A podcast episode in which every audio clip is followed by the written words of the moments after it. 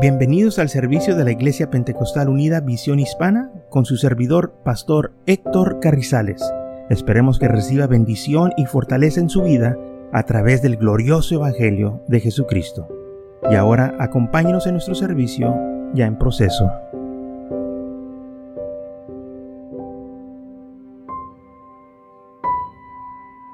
Entonces Proverbios capítulo 6, versículo 12 al 14 dice así, el hombre malo, el hombre depravado, es el que anda en perversidad de boca, que giñan los ojos, que hablan con los pies, que hacen señas con los dedos, perversidad hay en su corazón, andan pensando el mal en todo tiempo, siembran las discordias. Proverbios 16, eh, digo, el versículo 16, mismo capítulo 6. Siete cosas aborrece Jehová, y aún siete abominan su alma.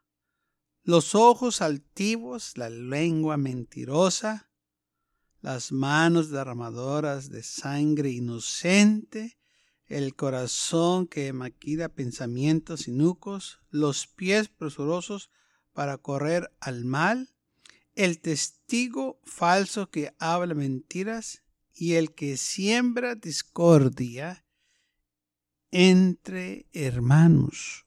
Dios aborrece esta clase de conducta. Es como dice aquí que esta gente anda en perversidad de corazón, anda pensando mal todo el tiempo, andan sembrando cizaña o discordia o división. ¿Qué quiere decir esta palabra? Ah, discordia. Bueno, el diccionario dice que es este andar contradicción, estar desconforme, una desunión, contradictorio, opuesto a lo que se está haciendo. O sea que ellos no van de acuerdo, hacen lo opuesto.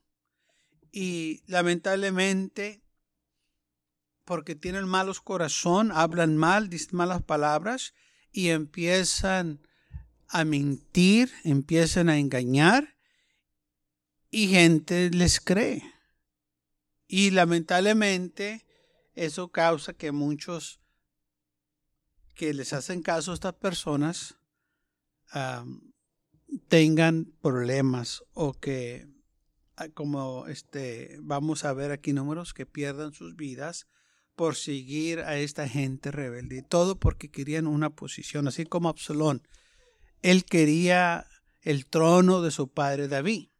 Y se hizo una guerra civil entre el reino de David y su hijo Absalón. Y los valientes de David per, eh, y ganaron y mataron a Absalón. Y luego, pero antes de eso también, en el libro de Números, capítulo 16, también hubo otra rebelión. Y esta rebelión fue contra Moisés. Dice la Biblia en Números 16.1 que era Coré, hijo de Isar, hijo de Cot, hijo de Leví, y Datán y Abraham, hijos de Eliab, y On, hijo de Pelet, de los hijos de Robén, tomaron gente y se levantaron contra Moisés con 250 varones de los hijos de Israel, príncipes de la congregación, de los consejos, varones de renombre, y se juntaron contra Moisés y Aarón y le dijeron, basta ya de vosotros, porque toda la congregación todos ellos son santos, y en medio de ellos está Jehová. ¿Por qué pues os levantáis vosotros sobre la congregación de Jehová? Cuando oyó esto Moisés se postró sobre su rostro y habló a Coré y todo su sequito, diciendo, Mañana mostrará Jehová quién es suyo y quién es santo y hará que se acercar a él y el que él escogiere lo acercará así. Entonces vemos de nuevo una rebelión, pero vemos aquí que un hombre llamado Coré fue y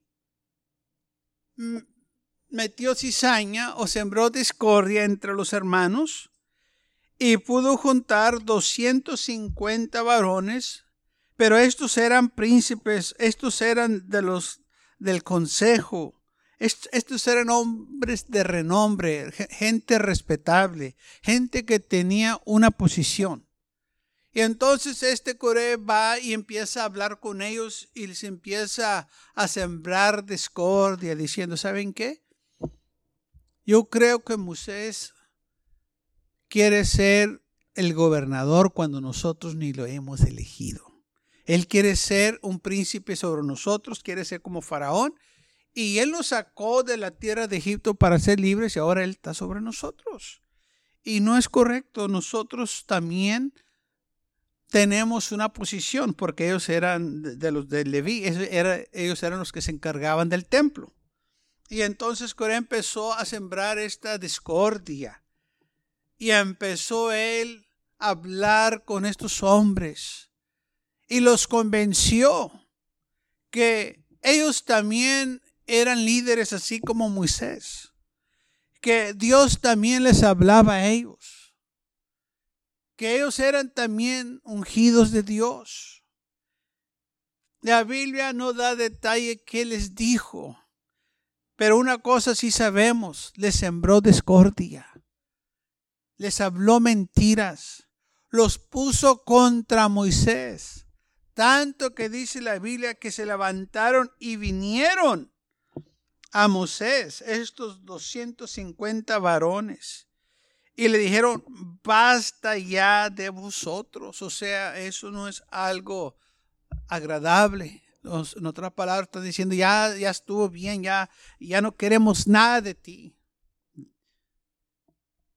Dice, porque toda esta congregación, todos ellos son santos. ¿Tú quién te crees? ¿Tú crees que eres más santo que nosotros? Eh, ¿Te crees muy santo porque tú eres el líder? No, estás equivocado. Dios está en medio de nosotros también. No nomás contigo. Él está con nosotros. Nosotros trabajamos en el templo. Nosotros somos hombres también importantes. ¿Vio cómo esto llegó a tal grado de que empezaron ellos a retar a Moisés? ¿Cómo empezó esto? Coré empezó esto. Dice claramente era que era Coré, hijo de Izar, que empezó esta rebelión. Pero no la empezó luego, luego de un día para otro, no. Esto se lleva tiempo, se lleva días tiene que cultivar los corazones de la gente, tiene que estar hablando así como Absalón le hizo con la gente. Él se ponía a la puerta de la ciudad y cuando la gente venía empezaba a hablar con ellos, te empezaba a decir palabras bonitas y empezaba a decir, oye, pues sabes qué, yo te puedo ayudar. Yo sé que aquí no hay justicia, pero yo te voy a hacer justicia. Y así dice la Biblia que empezó a robarle los corazones de la gente. Fue lo mismo que hizo Coré empezó él a robar los corazones de la gente. Y sabemos que esto, cuando sucede, nunca acaba en bien. Lamentablemente, cuando personas se levantan contra el pastor, estas personas no, caben en, no acaban en bien, porque Dios nunca va a bendecir una rebelión. Dios nunca va a bendecir a aquellos que se levantan contra sus ungidos. Estos que dividen las iglesias y se llevan parte de la congregación no llevan la bendición de Dios. Dios no bendice rebelión. Dios bendice la fidelidad. Dios bendice la honestidad. Dios bendice al justo. Dios bendice al misericordioso, no un rebelde no una persona que anda hablando palabras perversas para ellos verse bien. Y muchas de las veces es lo que sucede. Para ellos verse bien tienen que poner a alguien en mal. Y es lo que estaba haciendo Absalón, estaba poniendo a su padre el mal para él verse bien. Estaba diciendo, no hay justicia con él, él no tiene tiempo para ustedes, él está muy ocupado, eh, ustedes no son nadie, no son nada, pero yo lo voy a hacer justicia porque yo sé que ustedes son importantes. Yo sé que ustedes tienen necesidad. Yo sé que ustedes son personas que pagan sus taxas y, y pues no les están haciendo justicia, pero yo los voy a hacer justicia. Para él verse bien, tuvo que poner a alguien en el mal. Y es lo mismo que pasó aquí con Coré. Para poder él juntar a estos 250 hombres, él tuvo que poner el mal a Moisés. Y sabemos que hablaron mal de Moisés porque eh, los eh, versículos que vienen más adelante, ellos empiezan a quejarse y a reclamarle a Moisés ciertas cosas. ¿Por qué? Porque ellos ya habían hablado antes. Y luego ya cuando vienen con Moisés, pues ya saben qué decir. O sea que ya estaban aconsejados, ya estaban preparados. Pero lo que ellos no estaban preparados era que lo que iba a hacer el Señor. Y Moisés dijo, bueno, ustedes dicen que el Señor los ha elegido a ustedes, vamos al tabernáculo. Y vamos a presentarnos ante Dios.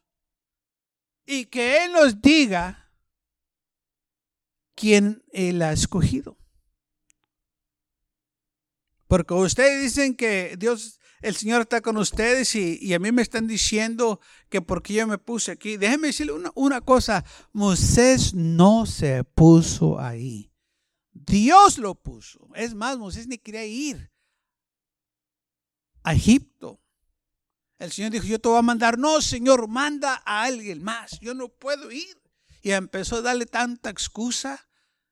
Señor, no me van a creer y Señor, no sé hablar y, y, y, ah, finalmente el Señor se estaba molestando y dijo, vale más que vayas.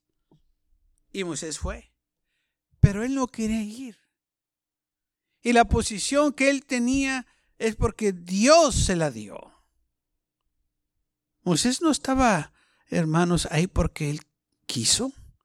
Estaba ahí porque el Señor le dijo, quiero que vayas y él fue obediente. Y estos hombres querían esa posición que no les correspondía. Y entonces, dice la palabra del Señor que ellos empezaron a decir que Dios también o el Señor estaba también entre ellos. ¿Por qué? Pues levantéis vosotros sobre la congregación de Jehová. Y le estaba diciendo, ¿por qué te has levantado?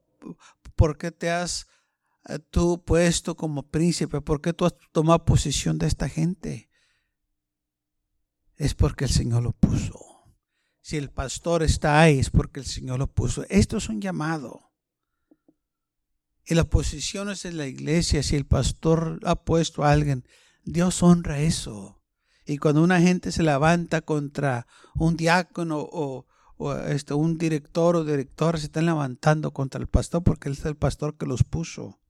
Tenemos que tener cuidado también estos hermanos y hermanas que fielmente están trabajando en las iglesias. Se, se, necesita que respetar y honrar su posición porque la mayoría de ellos fueron puestos por el pastor o por la iglesia.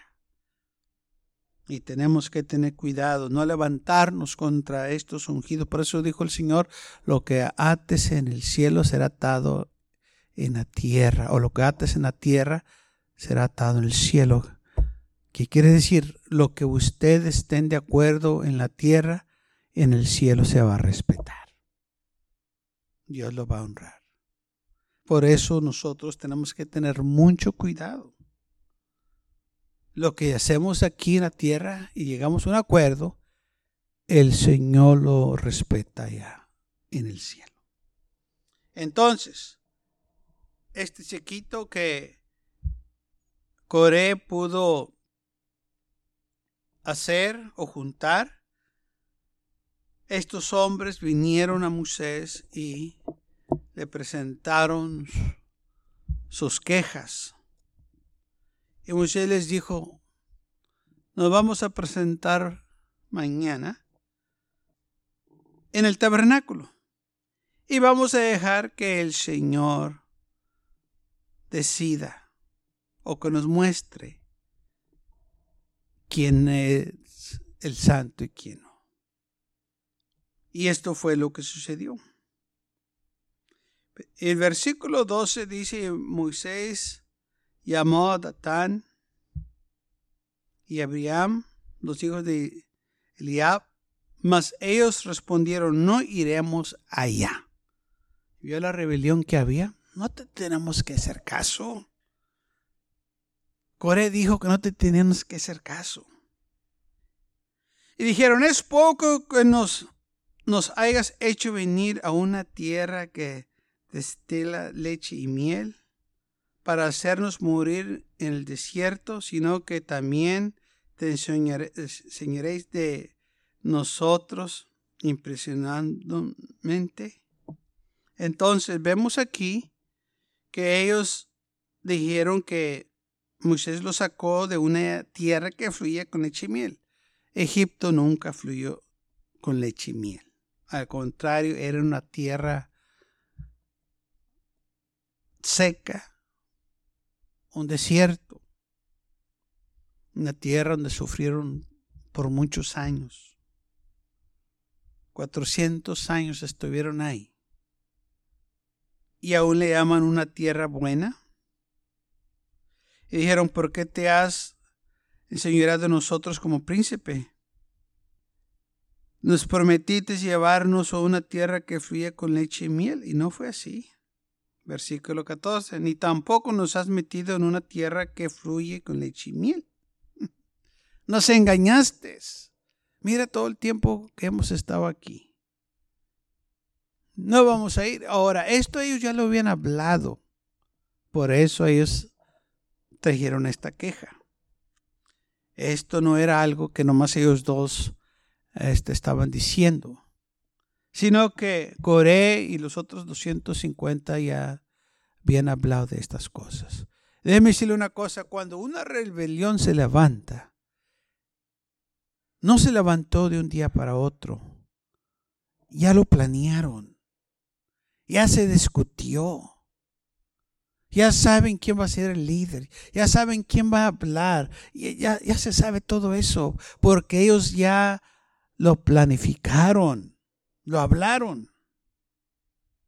Así que así es, cuando una persona va a hacer algo, es eh, eh, lamentablemente muchas veces para mal, ya lo, planificaron. Es muy raro que, ay, ni lo había pensado. No, ya lo pensaste. Ya le discutiste con alguien. Ya estabas de acuerdo. Te pusiste de acuerdo con tal persona para hacer lo que se llevó a cabo. Y así vemos aquí. ¿Por qué? Porque ya se, había sembrado discordia. Ya estas personas ya sabían qué decir, ya sabían qué hacer. Y se le veía que este Moisés se enojó de una gran manera. Y dijo, bien, mañana el Señor nos va a mostrar quién es suyo y quién no. Y entonces dije la palabra del Señor que se arremaron y el Señor, ¿verdad? se apareció a ellos. ¿Y qué fue lo que sucedió? Dice la palabra del Señor que la tierra se abrió y se tragó a todos los de Coré. Todos ese sequito que se había rebelado contra Moisés, contra Dios, perdieron sus vidas porque ellos se rebelaron y se levantaron. Versículo 13 dice más, así Jehová hizo este que la tierra se abriera y se los tragó con todas sus casas, todos los que estaban con ellos, todos los hombres que provocaron o irritaron a Jehová la tierra se abrió y se los tragó. Estos que siembran discordia, cizaña, nunca acaban en bien. Esos que quieren una posición o quieren quitarle la posición a alguien, nunca la bien. Lamentablemente, algunos logran hacerlo. eh, de, vida en la iglesia o se ponen ahí de, de pastores, pero Dios no los bendice. Quizás de primero se mire el grupo y todos contentos, pero eso no quiere decir que Dios lo está bendiciendo.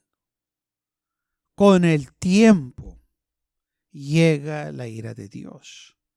Muchas de las veces la gente dice, ¿por qué Dios no hace algo rápido? Es que, hermanos, aun aunque nosotros los humanos nos portemos mal, el Señor nos ama y nos da un espacio para que nos arrepientamos. Ya cuando ese plazo se termina, entonces llega la ira de Dios. gracias a Dios que el Señor es lento para la ira.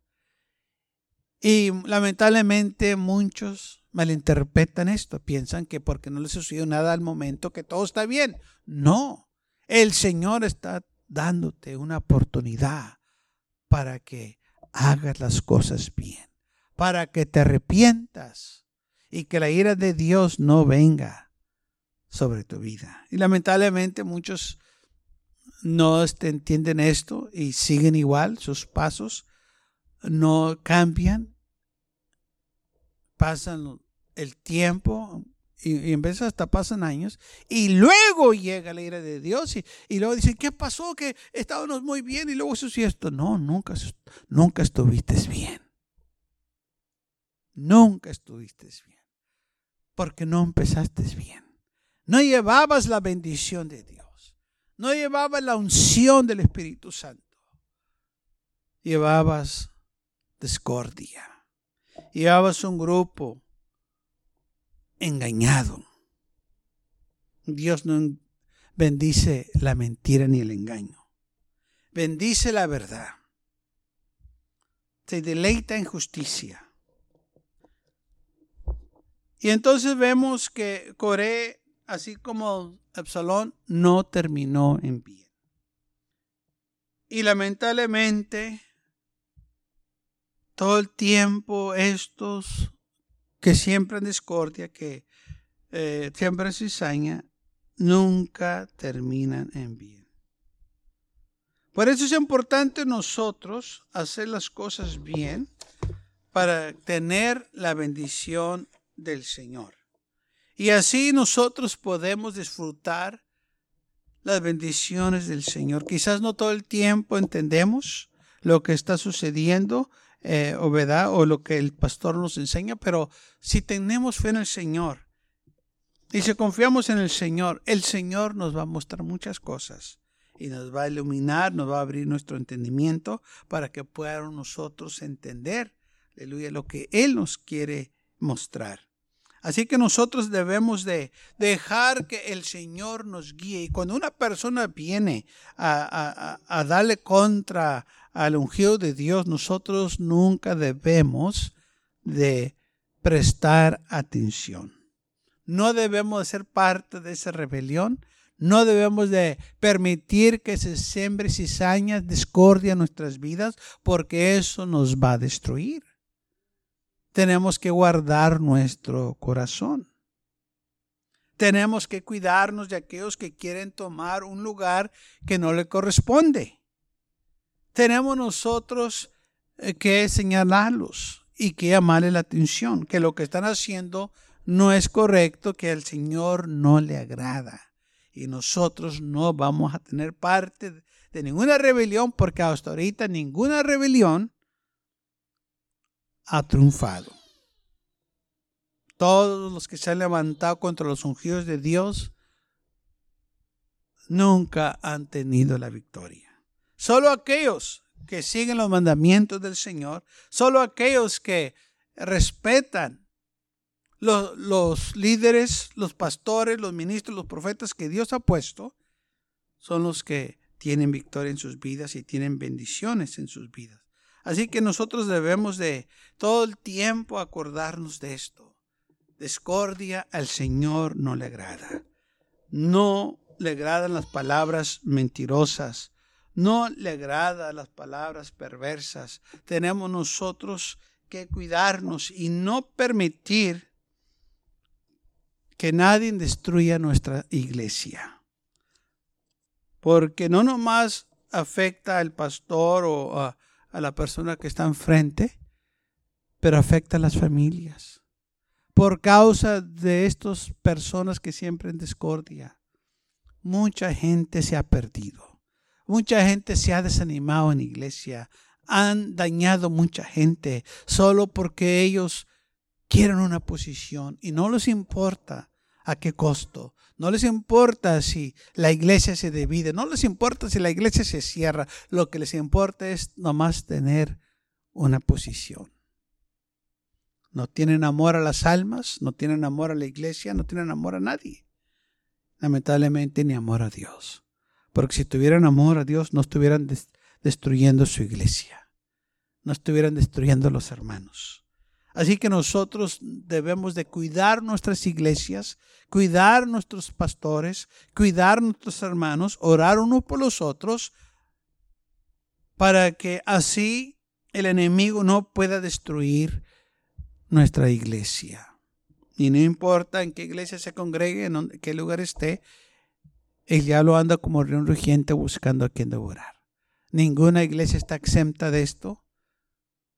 Él anda por donde quiera causando daño, causando división.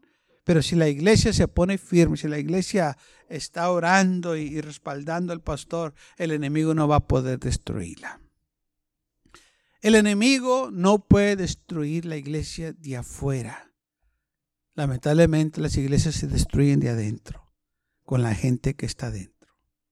Por eso nosotros tenemos que estar vigentes, tenemos que estar orando, tenemos que estar velando, no permitir que el enemigo cause división, cause destrucción en nuestros medios. Absalón lamentablemente por poco terminaba con el reino de Israel porque él quería poder. Aún hasta matar a su propio padre, destruir a su familia. Él estaba dispuesto a hacer todo eso para ascender hacia el trono. Eso el Señor nunca lo iba a bendecir. Coré lo mismo. Estaba dispuesto a destruir a gente y los destruyó. 250 varones con sus familias que se levantaron contra Moisés. Lo que él quería era esa posición. A él no le importaba nada más. Él quería estar enfrente. Él quería ser el príncipe o el rey. Él quería la atención, pero no era la posición para él. Ahora, cuando el Señor ya no este, necesitó a Moisés o el tiempo de Moisés terminó, el Señor escogió a Josué. Los hombres no lo escogieron. El Señor le dijo a Moisés, Josué va a ser el que va a seguir ahora.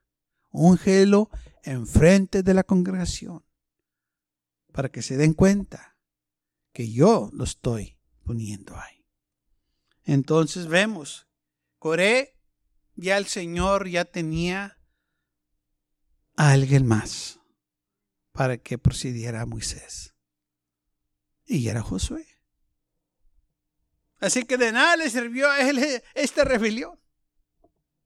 El Señor ya tenía listo al siguiente. Y José era un hombre de fe, un hombre valiente, un hombre consagrado, un hombre de Dios. Y gloria a Dios que en las, iglesias,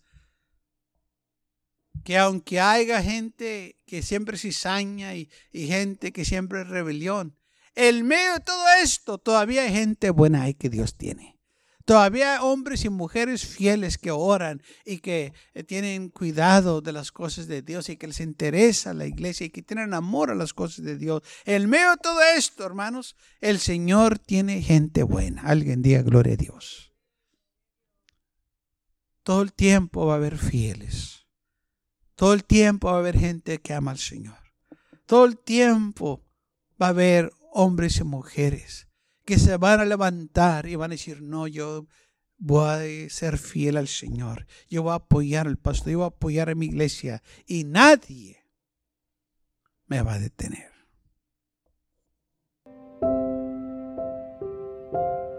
Gracias por acompañarnos y lo esperamos en el próximo servicio. Para más información, visítenos en nuestra página web macallen.church, también le invitamos que nos visite nuestra iglesia que está ubicada en el 2418 Bowman Avenue con esquina calle 25 en McAllen, Texas 78501.